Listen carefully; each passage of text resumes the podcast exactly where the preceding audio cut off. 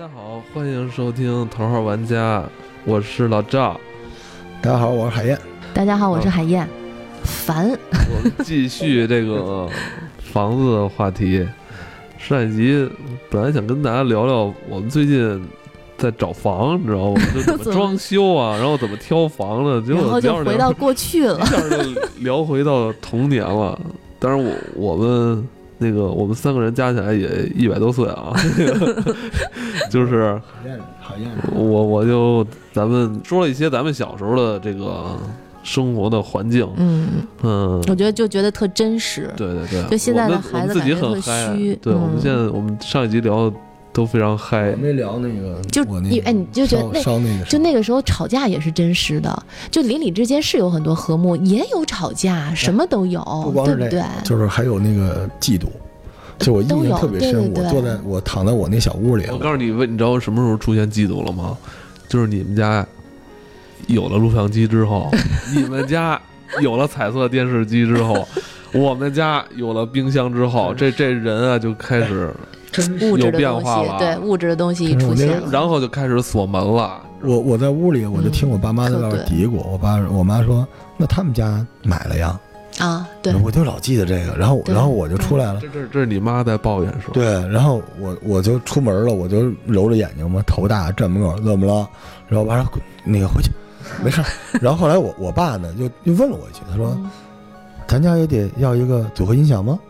你喜欢听音乐吗？因为那时候你记不记得小时候你买任何东西，家长都得冠一个名字，就是它能帮助你学习。对，没错没错。对对对 对，我说我我我我我说我要学音乐，然后我爸说那咱们也买一个，然后我妈就跟他商量，咱买一个几卡的，好像叫双卡的还是什么之，类的。双卡那不叫组合音响，其实那会儿就是就是收音，不叫收音机，叫录音机，立体声立，体声。我录音机们我们家那特大，我们家那个大概跟冰箱那么大个儿，哦，对，就是挺大个儿的。因为我爸不是那个搞外事的嘛，他有指标，哦，哦所以我记得那个时候开始我就有点自卑，就是谁家有，我们家没有，就开始有点那个。所以这种感觉了虚荣东西那真是是带功放是吧？你说电带得起来吗？家里那会儿的电他妈的，全楼的对啊，我都直接跳闸了跳闸了。那个大院儿的还行，就不是楼，因为我们用电肯定没人。而且我我必须要说一个，就是为什么后来我爸说服我说咱们去住楼房，嗯嗯，特别舍不得那帮街坊。但是我印象里面，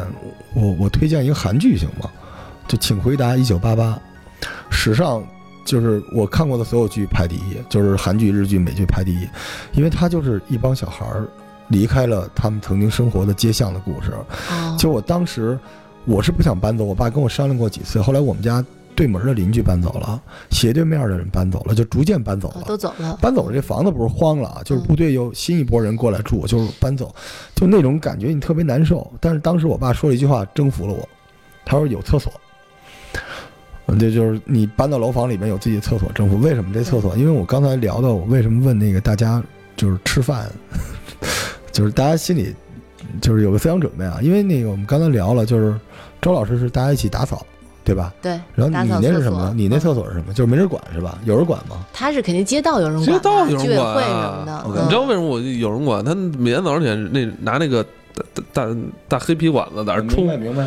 每年都会出现那个小孩儿，要么就是大人掉进坑里。你知道为什么吗？为什么会掉进去吗？嗯因为本身早上起来吧，你你你这个人就半梦半醒的，他就特别早，他冲完这地之后吧，他结了一层薄薄的冰，哦。你知道吧？然后你的坑儿，你知道，你 坑儿里不是马嗯桶，不是马桶，就踩在那个 坑儿上，然后有就有人掉进去，太多了。那些人都在抢那，都都往那儿跑，你知道吗？冲线都得。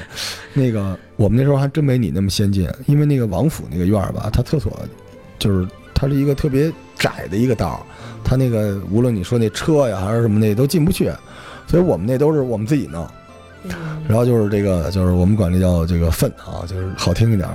就是我们这个院儿呢，每年不光挖菜窖，我们还有一个祭祀的，就是 仪式感非常强，叫烧粪日。嗯就是因为到冬天的时候，它那个我们根本那个我都怀疑那底下根本就不是通的，它就过很久，臭气熏天了，有人过来收拾一次，嗯所以有时候是没人收拾呢。就是我，哦对我们院里就有那种军人嘛，就是镇壁户，啊那个，然后都能看见大家拿着铁锹、扫帚，然后戴着口罩站在院儿中间儿，然后妇女们就在屋里把门窗都关好。啊，然后烧 感觉出现了什么疫情啊！沼气不是很危险，容易爆炸吗？那那你还真跟我们那胡同不一样，我们是定期会来一辆那个抽粪车，就把那管子哥，你们那个车得进得去吧？我们那大院儿，那个王府那院儿，车都进不来，胡同太窄，它里边还有菜窖。对对，对。等于，像你们这个四合院的这个老房子这种的，这个这个这个污粪处理，就是自己烧，一直还是得沿用以前清朝的那一套，是是？我跟你说啊，还还没有沿用，因为清朝那一套是在屋里的，但是现在屋里带上下水的地儿都住人了。嗯，就是他用的是就随便找了一个最靠里的，然后不通风的角，自己挖了那么一东西，嗯就庆王府都那样不。是那谁负责烧啊？是自各家烧还就是你跟街道说他偶尔会来人哦，但是他经常不理你，所以你看我们这个祭祀，咱们这一期节目就这么开始了哈，各位听众不好意思，等于就是让的那个让让大兵过来，没有，因为不是烧完因为我爸他们那些人当时都是大兵，我我很我很奇怪，烧完以后是什么状况？是变成灰吗我跟？我跟你形容一下烧是什么样。烧，赶紧烧，着急了，赶紧烧，对我臭死了。你看过那个就是黑黑森林蛋糕吧？嗯，看见整个那个东西啊，堆在院儿里面，差不多能堆呃一米二左右那么高。先铲出来，对，是吗就先铲出来，铲成一个堆儿，然后产生一个堆儿，然后那个呃往上倒上引火之物，就可能还就是，然后砰点上火，那东西就着了。哇，那烟得什么味儿啊？呃，烟味儿比原味儿好，啊，是吗？就呛的话，但是有一股那种混合的味道。我后我后来吃东西不爱吃肉桂，就是那个 就是那个味儿。然后那个你你在那烟里有时候还能看到古代生灵的那个幻象啊，我操，烧死了，就就是超度了什么的。然后都烧完之后呢，那个地面就是那火是蓝汪汪的。对，是以后有人跟我说这个鬼火不怕，因为我见过粪火，蓝汪你汪的，那就是就是是不是类似于沼气？就反正到最后都碳化了，那都你说他说蓝火，那不是家里那个煤气灶着对的对对啊，一氧化碳嘛。对都那样。然后最后都弄完了之后，危险，我觉得我特危险，他所以他说完我说不会爆炸吗？他那个挺危险的他得这沼气不是一上来就有的，就是你烧的及时可能还没出来，你嗯你要有一个发酵过程。然后当时都烧完之后，就是全院大家就是那个都戴着口罩，欢你知道吗？呼是吗？戴戴着口罩也不知道听不出欢呼没欢呼，反正都挺高兴的。然后那个就多久烧一回啊？大概？每年差不多就烧一次，哦，那那得那那得堆多少啊？所以我就觉得特别有仪式感？大家可以想象一下那个宿便是吧？在燃烧的宿便，然后烧完之后，大家都争先恐后的去厕所，觉得是自己的劳动成果，都特别带劲。然后是什么？这这这争相恐后去厕所，再再再续上都烧去。干净了嘛，因为你不烧的时候，哎，是不是你们觉得哟怎么空了不不太合适？他再填点进去。那点儿残渣都怎么办呀？也就最后就是那个也铲走了嘛，就铲走了。然后这时候哦这街道的人就来了，啊就，因为我们没街道管，因为我们部队的，部队街道不管，所以就部队我们找这个办公的、行政的什么人就过来弄一车就给拖走了。然后我们全院大家就都就每年冬天都特别开心，我问你们那个庆王府住了多少人啊？呃，数百户。啊，而且而且你知道，我有机会真想邀请你们去趟亲王府，因为亲王府里边有很多秘密。就是它最简单的一点，就是它亲王府的后院是有那个绣楼的，不是现在还让现在还对，是现在还有人住是吗？有人住吗？还是说变成依然是那个部队的部队的家属院，那但你能混进去。对呀，能让它进。能混进去，它里边特别美，就是绣楼是纯木质结构你现在进去，你你能以什么身份？就以前我住过这儿身份进去吗？我就有找着老老街坊有人还有看门吗？没人看门吧？有人看门，有啊部队的看门但是登个记就行。你就说找哪个人，你也别说。咱能别在节目里教人这。个吗？回头都去。但但是我跟你讲，就是它那个绣楼，你你大家想象一下，就是雕梁画栋的，但是已经全是木质的，已经脱了色了。嗯，但阳光照进去有特别强的松木的那个味道，然后你走到那上面，嘎吱嘎吱嘎吱的那种感觉。然后清王府里面有很多那个地下的防空洞嘛，四通八达的那些东西，所以我觉得。我小时候有时候觉得生活在一个幻境里边，但是那个烧粪这件事情，那个味道又把我拉回了现实。那挺好的呀，我觉得特别真实，不管是味道还是人跟人的相对，但是我觉得就无论是粪还是饭菜香味儿啊，就是你都能想起那些老街坊的笑脸，我就老觉得现在的人总是特别特别抑郁啊，特别经常的情绪不稳定，很多都是因为太虚了，对，就是因为太虚，抓虚无不住主义，抓不住啊，都被虚无主义影响了。其实不虚的一个解药就是虚，从另外一个角度讲，我我的解读就是孤单。就其实人呀，只要几个人在一起，大家彼此给个笑脸，什么问题都能解决。真的是这样。因为其实我们再怎么努力喝再多鸡汤，你一个人喝啊，你这碗冷鸡汤你喝完了你也解决不了问题。嗯但如果大家在一起，很多困难看起来都没有那么难。嗯你看现在的年轻人无法想象，就是你上厕所就跟老赵说的是，你上厕所没法上，你想喝自来水喝不着。我们那时候冬天跟你一样，我们去抢着掰那个水龙头下边那个冰渣子，它不会形成一个冰柱吗？大家抢先掰那个，喝不着水，然后喝不着怎么办？你又渴了，掰完之后先缩了，直接那个小冰柱就含嘴里所有。的触觉、味觉、视觉都是特别真实的东西。可是那个时候的感觉就是你生活在一个集体里边，对就是你不光为你自己而战，你也为这个院儿而战，对对对特别神奇那感觉。现在现在其实真是，我看现在八五年后的，我跟一些人接触哈，他永远都是拿着手机在聊微信，在聊什么，我就觉得没东西了，感觉真觉。是，真是，我抬起头来跟你就两眼迷茫，不知道说什么，然后低头哎特别会了。真是。行，咱们把那个时间轴，呃，别别，我我还有还有我还有一趴呢，想跟大家分享一下啊，嗯就是嗯我爸爸是一特好玩的人。我爸年轻时候特别好养鸽子，想起来就是我爸站在我们家房顶上，然后他嗯他弄了一个大旗子，然后轰鸽子。他把鸽子放出来之后，他得轰，你知道吧？鸽子得靠轰，你不轰的话，它它不它不使劲儿飞。啊，等于那会儿我们家，我印象中小时候我最多的时候，我们家得有二三十只，就我爸还专门搭了一个鸽子窝，一格一格的。记得小时候还能偶尔吃个鸽子蛋。我爸那会《儿还给给那个，给那个 鸽子上那个鸽子哨。后来我们家搬家了，就是搬到楼房去了。就是按现在的这个距离来算啊，呃，也就是五公里，就从我们家那平房搬到后来楼房。特别神奇的就是有一天，我爸就是说没打算把鸽子带回来，就是带了两只，然后突然吧有一天就来了一群鸽子。我爸在平房时候养的那二三十只，也不知道为什么就被那两只给都给全给带过来了，嗯，特别神奇。鸽子是可以有这个记忆的，就那两只是来过，是我是我爸骑着自行车给拿笼子带过来的。肯定有，肯定有。但是这两只平时不也让他们出去飞对吗？对，它有那个信号，有那个频率。能认得出来是原来自己家养的那几十只是吗？那肯定，因为每只鸽子有那个脚环嘛。对，多棒啊！就是我爸就琢磨，就自己念叨，就说这两只就带回去了。就这两只飞的时候，就从我们家楼房飞回去了，然后告告诉那边其他的兄弟们，让他们来。找着家了。后来我爸一看不行啊，就这么多都来，就是又卖了一部分，因阳台没那么大，在我们家阳台搭了一窝，养了那么一两年吧，因为没法晾衣服，那鸽子毛啊什么的、啊特脏，你知道，我妈嫌脏，后来慢慢就处理掉了。鸽子真是太聪明了。那当然了，要么让他当去送信什么的呢？青春期之后，我跟我爸基本就不交流了，有那么差不多一二十年，我们俩就也没聊过天儿。其实我一直特别想问他，就是鸽子这件事儿。嗯，我现在一想起我爸，就是能想起我爸以前年轻时候在屋子就平房院儿啊轰着鸽子，我拿着那个大红旗在那儿轰着鸽子，然后听见上面在在那个鸽子哨在响。你这段是自带音效和这个画面的，这个嗯我就就是咱们看那个贫嘴张大民的幸福生活那电视剧，我那天我还想这个呢，它里边那个那棵树，对片头的那个，还有那棵树跟那那种树，真的是在大杂院里真的会有那种对对，你们那个咱们。我觉得是记忆之神啊，在阻止我们往后推时间线啊，因为我觉得小的时候的记忆最神奇，嗯它有可能是真的，也有可能是妖魔化的。但是你们记忆里面有没有特别诡异的事情？就小的时候，童年记忆，住在自己的那个房子周围的。哦，我知道老罗跟我说过这个，你讲讲，嗯，讲讲我我们因为清王府有我说两个事儿吧，特别神奇的事情啊，特诡异的事情。一个是那种，就你见过那种特别漂亮的那个大鹦鹉吧？就巴西的那些什么什么嗯金刚鹦鹉，特别见过特别漂亮，就是嗯至少七八种颜色。你们见过那个啄木鸟吗？咱们小时候动画片老说啄木鸟，嘟嘟嘟，你见过真的啄啄木鸟吗？我现在见过，小时候特别漂亮，嗯也是五颜六色。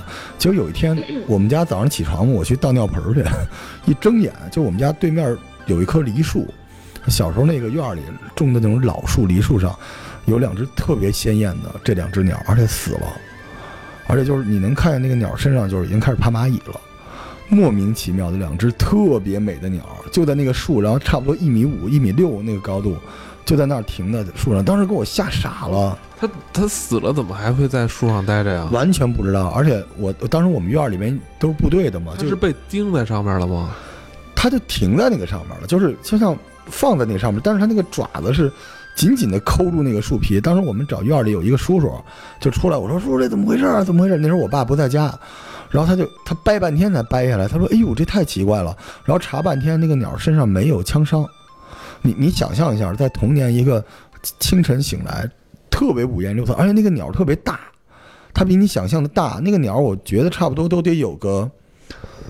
大半米那么高，六七十公分是吧？都巨大，那两只鸟，然后近在咫尺，身上就是爬着蚂蚁爬来爬去的，可能是缘尽了吧？对，就可能岁数到了哈。两只鸟，这是一个事儿，还有一个，就真的是恐怖的事情，就是大家一说那个黄鼠狼什么的，黄皮子、大仙儿什么的，就是我们家有一次，呃，我们家院里种着梨树，特别大的那种梨树，大概。呃，五六米高吧，差不多。因为庆王府种的是原来清朝那种老树嘛。其实有一天，那个那个树底下就树上面有黄鼠狼，它那个那个树枝上嗷嗷那么叫。后来那个我们家隔壁那个叔叔，就是就是，我记得叫武叔叔吧，姓武，然后特鲁鲁的一大哥，就出去可能把那个黄鼠狼用棍子给打死了。对，就是烦他那个人都特别暴躁，每天早起啊吐痰，咣一声的那种大哥。然后就把那个黄鼠狼打死了，打死之后，然后我妈知道这事儿，跟我说说你这两天别出去啊，打死那个黄鼠狼什么之类的。但是那时候又特别忌讳说封建迷信什么之类的，就不让说。结果那天晚上，我就听见那个窗户外边就是呜呜，那就是数数十只就是不同的那个频次发出这种哀嚎的声音，不是狼叫吗？比我这事可能我是他叫的不对，对，可能是就还是黄对黄鼠狼的声音，肯定是别的黄鼠狼呗，对，呃，就是就咱俩一块来，预备，对，差不多就对，差不多就这声儿。然后那个，然后我就听下来是后节目后十分钟都这样，还用这种语言来，太水了。然后旁边那个就是那武叔叔就一直他们家就叮了当啷叮了当啷骂，你就能听见那块争吵，然后去你大爷什么，就是各种骂。后来那一晚上就没出门。后来那个我们都醒了，然后我妈也特好事儿，就拉着我在窗户前面，她往外看。我说我也要看，我妈说你别看，就是一一昼夜都这么闹。后来我就睡觉了。第二天早上我出门一看，嗯，就是那棵树上挂了大概七八双鞋，三四件雨衣，然后各种什么笤帚簸箕都在那个树杈上。我都傻了，就是就跟 圣诞树似的，你知道吗？就上面挂满了礼物。然后我说这怎么了？对啊。后来我问我妈，然后我妈说说那个说五叔他们说了，他现在已经去那个就是部队里边去报这个案子了。说昨天晚上来了大概五六十只黄鼠狼，就在那个树杈上站满了，冲着他们家叫。然后他就把家里所有东西都扔在那树上打他们，然后骂了一昼夜。哇塞，太牛了！我当时听完这个故事，我我幼小的心灵啊，就是不那时候能有那么多黄鼠狼也挺牛的。对，就是但是那个场景你知道吗？到现在为止我印象特别深，就是特别哥特，你知道，因为对绝对的冬天的那个梨树啊是没有嗯没有叶子的。干干巴巴，上面挂满了衣服、裤子、鞋什么乱七八糟的。那老五是怎么着？他招人家，他是把心头那只给打了是吗？肯定的，那肯定是。就原来有一只小的来，然后那个在树上，然后他把那个小的给打死了。对，他他招人家打人家干嘛呀？因为他叫，冲他们窗户叫，而且你看虐猫的还少吗？对对吧？而且就不信邪、火气方刚的、血气方刚的那种，但是。那天晚上我印象特别深，就是各种东西叫，它它跟那个猫叫春不是一个声儿啊，肯定的。而且你知道那个王府啊，可能就阴气就比较重，对，所以我一直记着那个画面。这精彩的内容不要一集都给它讲完了。我我刚搬到楼房的时候，其实挺失落的。亚运村就是就是亚运村运动员村那个安慧里，安慧里，对，安慧北里三区。哦，住那儿离我们家还挺近的，是吧？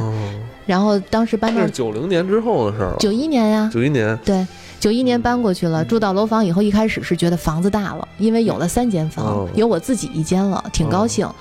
但后来就石康小说里边好多写，就是在发生在那个燕村的。石康跟咱们差不多大呀。海燕就是石康小说里那种女主角，你瞧人住的地儿啊，你说这真是东郊民巷、亚运村，这都是欧 money 是吧？鄙视链顶端的。您您继续，您继续。我就觉得特别失落，就是以前的小朋友都没了，啊。然后呢，防盗门啪嗒一关，谁跟谁都没什么联系了那等于。你在那边住了多少年啊？我一直住到二十一岁，住了十年，对，然后就就搬走了。明白？嗯，然后那个时候就觉得特失落，邻里之间也就是等个电梯的时候打声招呼。嗯嗯，呃，附近有那个，你像我们男的，就是打篮球嘛，所以有时候你搬到那个新的地方之后，你通过球场上还能没有认识点人。没有，那亚运村那个小区基本上就放学就回家写作业什么的了，底下没什么活动场所，能跟着父母一块儿散会儿步。但那时候正好是青春期啊，不愿意跟他们散步，嗯，是吧？然后但是自己说实话也没什么。同学呀，班儿，因为那时候我就我自己搬到亚运村了，我的学校的同学都在灯市口那边儿。哦，你们对因为我还每天坐幺零八过去？对呀、我不是那个幺六六的吗？嗯，真熟，路线真挺熟的。在灯市口那儿嘛，所以那时候一说谁家住亚运村都很辛苦。就我每天早上披星戴月的感觉，天都黑了就得出发，一个多小时。那时候那个交通什么的是是是，挺累的。后来我就骑车了，我上了高中以后就骑自行车上学，骑一个多小时嘛，但是还挺好玩的也。然后中间路上小伙伴碰在一起，凑在一块儿，接着往往灯市口那边骑，而且那时候大家没有就是手机啊、BB 机什么的，什么都没有，就是就是约好了几点钟，对，就在哪个地儿等着。你就到那儿你就找，以前我上高中的时候，你知道吗？我们班有一女生一直邀请我说，那个咱明天早上起来那个七点钟，咱就在这路口，咱们一起上学好不好？哎，你等会儿啊，你啊你这就是谈恋爱了，你听我说，你听我说，真的我说行，那咱们一起走。第二天一一起在那儿骑。然后我说那个你骑太慢了，你能不能快一点？咱们那个咱们约的好时间，咱们就一起那个 去学校，太能不能快点懂？了。然后你听我说，完了当天我就说，以后你不要再跟我一起上学了，你骑的太慢了。我这个山地车是新买的，我我掐表每天二十分钟我都可以骑到玄武门了。明天不想跟你在一起上学了，斩钉截铁的，你知道吗？你知 道我这当时想的是我太麻烦了，我说一起上学，我这边男孩发育就晚哈。我说我说还跟你们磨磨蹭蹭的，你这儿这个本来那个路，哎就不好走，你那还女孩来还非得跟我理你吗？后来就是后来他后来我回想，他是高一发生的事儿。后来后两年吧，嗯，我一直不太懂他为什么老用一种特别愤怒的眼神在看我。每毕了业好多年之后，我突然想起这段记忆的时候，我他妈突然开窍了。你真是钛合金钢铁直男，从小就是钢铁的。然 后，然后，然后这这我当时不知道怎么想啊，我还把这事儿告诉我身边就是班里其他男同学，我说每天早上也非要跟我一块儿上学，然后他骑的还特别慢，根本就不应该骑车，我觉得他应该坐公共汽车。这这女孩叫高圆圆，你知道吗？后来就变成女神了。你说，哎，高圆圆那个就是自传记里边采访的时候就说，小时候特喜欢一男的，想跟他一块儿骑自行车上下学，结果那男的嫌他骑得慢。不是这这种事儿，就是肯定不是个例。我觉得当时真的是，可能在十六七岁的时候，女孩的那个心智发育要比男孩要早早早很多。初中现在的小学心智发育就开始了你知道吗？。就是在咱们那个年代，这个就是恋爱，就是最甜美的恋爱关系，就是上下学一块儿骑自行车。情窦初开，就到头了已经。哎然后那个你你现在啊，你在路上走，你看有那个骑的特别慢的，那穿着学生装的校服的，那就谈恋爱的。那嗯小姑娘低着头，那个嘴角上挑，那男的也是，俩人默默的慢着开，就是。然后那您那时代您是不是现在走路的多啦，现在骑车的少了，因为现在大街上车太多，家长也不放心了。哎，嗯，你们那时候那个。那个有那种公共的自行车吗？就是就是共享单车。之前我那时候后来不是住楼房吗，那你说那是前几年的事儿啊，不是不是，就也是我小时候，我后来不是就是大概十二三岁上五中之后，我嗯搬到的那个和平里，我们家楼下就好几辆自行车，就是谁骑都行，骑回来就行了。没有没有？没有，我们都自己的，什么那个凤凰啊、永久啊什么的。北京是从什么时候开始起丢自行车的呀？我上大学，哎，我我是上大学，我那我那自行车丢三回了。不止不止，哎，不止不止你们。记得吗？只要丢了自行车，就去人大找，就能 就能找回来。那会儿人那会儿人大是一点儿，学院路十大传说，人人大门口是交易那个偷绝对的来学生自行车。哎那我我我在人大就找着我的自行车了。是吗？我另外另外一个点儿是在那哪儿交道口，因为我那会儿买过好多那种黑车嘛，都是在交道口。我后来前些日子问我一朋友，他说现在还那样呢。那现在还有人偷自行车吗？大学还是有啊，啊大学有嗯，然后现在还是从人大找回来，大学那时候想打架特简单，就指着一男的说丫偷自行车了，就路上打饭的女生都能过去给两脚，就是大家特别讨厌偷自行车的。你到了那个楼房之后，你会发现就是双脚不接地面了嘛，对就，整个人这个接地气了。就没有，就是你好像很多活动都是自己完成的，就是一个空间感，但你不再生活在这个地面上了，对你的街坊邻居什么的也基本就没有了。没有，真的是，对，闻不着别人家的饭菜香。就我一开始住到那个楼房的时候，特别不适应，而且也很少邀请谁到家里来玩，没有，绝不邀请，就对门可能老死不相往来。对对，你说后来咱们聊那个凶案的时候，经常有谁家在家里都臭了，都没人知道。对，真你小时候别说臭了，谁家炒个蒜苗咱都知道。对，所以我觉得人的关系，所以我们需要大家就是，你看多听节目是吧？找到乐趣，找到好玩的我朋友。觉得咱这这头号玩家以后真的应该早上起来定时六七点钟推送，六点钟推送吧，有起得早的。那还是少。现在年轻人有几个啊起得早啊？上班族还是起得挺早的，上班族也没工夫听你这个呀。早上可能人一开车或坐地铁，对，我们想成为别人，其实咱们是少有的因为我真觉得早上是一个特别美好的一段时光，但是大家决定了你一天的精神状态。对对对对，那我觉得现在好多年轻人觉得夜晚才是美好时光，你不觉得吗？但是你你看我你我一进来，你们不是说我黑眼圈特别重吗？对呀、你也熬夜。嗯，但是哎，你们有那种就是说对北京城的一个固定的点儿的那个味道特别的喜欢？啊对我我不知道你们有没有，有我是啊，我只要就比如说这个时候我突然哎呀，突然间就这个味道，我就喜欢的就整个身心都跟它融在一起。你是觉得一看就闻到的味道是吗？，对，就一看点儿准是晚上六点，特别奇怪。嗯，我我每次都是这个点儿的时候，就只要我在外面走，就不在家里面，我就会觉得浑身都特别舒服，那个味道我也喜欢。怎么味道？很奇怪，我也不明白为什么，这十多年了都是这样。什么味道？我我没理解。各种味道，就是下班的味道，甚至有时候有点那个，就大街上传的什么馒头味儿、饭菜味儿跟这。个城市生活久了之后，你就是他血液中的一个小小细胞，你会特别熟悉那种状态。比如我我我说您这个状态，嗯我印象最深的是在鼓楼，对，因为我有一阵儿不是混在那边嘛，就是每次当鼓楼就是光线，然后饭菜香，包括人声、骑自行车声一起来，嗯，我就知道晚上六点了，你也是六点是吗？对我就是只要一看点儿，准是六七点钟，就这个点儿。饭点儿。我我不是特别特别我是奇怪我是对早上起来那个时光特别的特别敏感。哦早上起来就是因为我老觉得早上冷，我印象中的北京是特别冷，冷的早上吃早点，而且小时候特别想让我爸带我去吃早点，吃炒肝儿去，就但你必须得早起。而且 而且早上，其实大家老说北京人见面说您吃了吗什么之类的，大家就记得这个吃了吗？嗯，其实大家忘了大家说吃了吗这几个字的时候的那个表情了。对北京人的早上是你能见着笑容的，对，早起的人啊都笑，而且你记得你上下班或者上下学的路上有那些档口开档，咣啷咣啷咣啷咣啷把那个东西升上去，然后谁家拎着这个菜呀、拎着什么东西，大家都笑眯眯的。我觉得就是一个美好的美好的早上，而且美好的一天开始而且了。嗯早上是比如说家里啊，就家里人会买菜回来，你会看到他们满载而归的那种感觉，就是一天的今天要吃了好多好吃的，都在早上起来去。你只有去早市去买买菜，你回来才有这种幸福感。而且而且早市是家长们一天最早的 social 嘛，对，社交就在那儿，谁家怎么着，是这个家里一下就是，呃，在家人出去买早餐的时候，那个家里虽然有阳光啊，但是安静的。等他们回来的时候，这一天就对，开启了。所以我觉得早上真的是一个特别好的时光。咱们这么着吧，咱们那个下几期咱们就是世上的人啊，生死不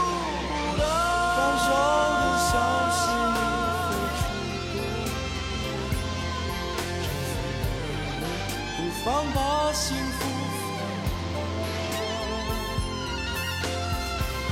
天下的事如此难，世上的人啊，生死不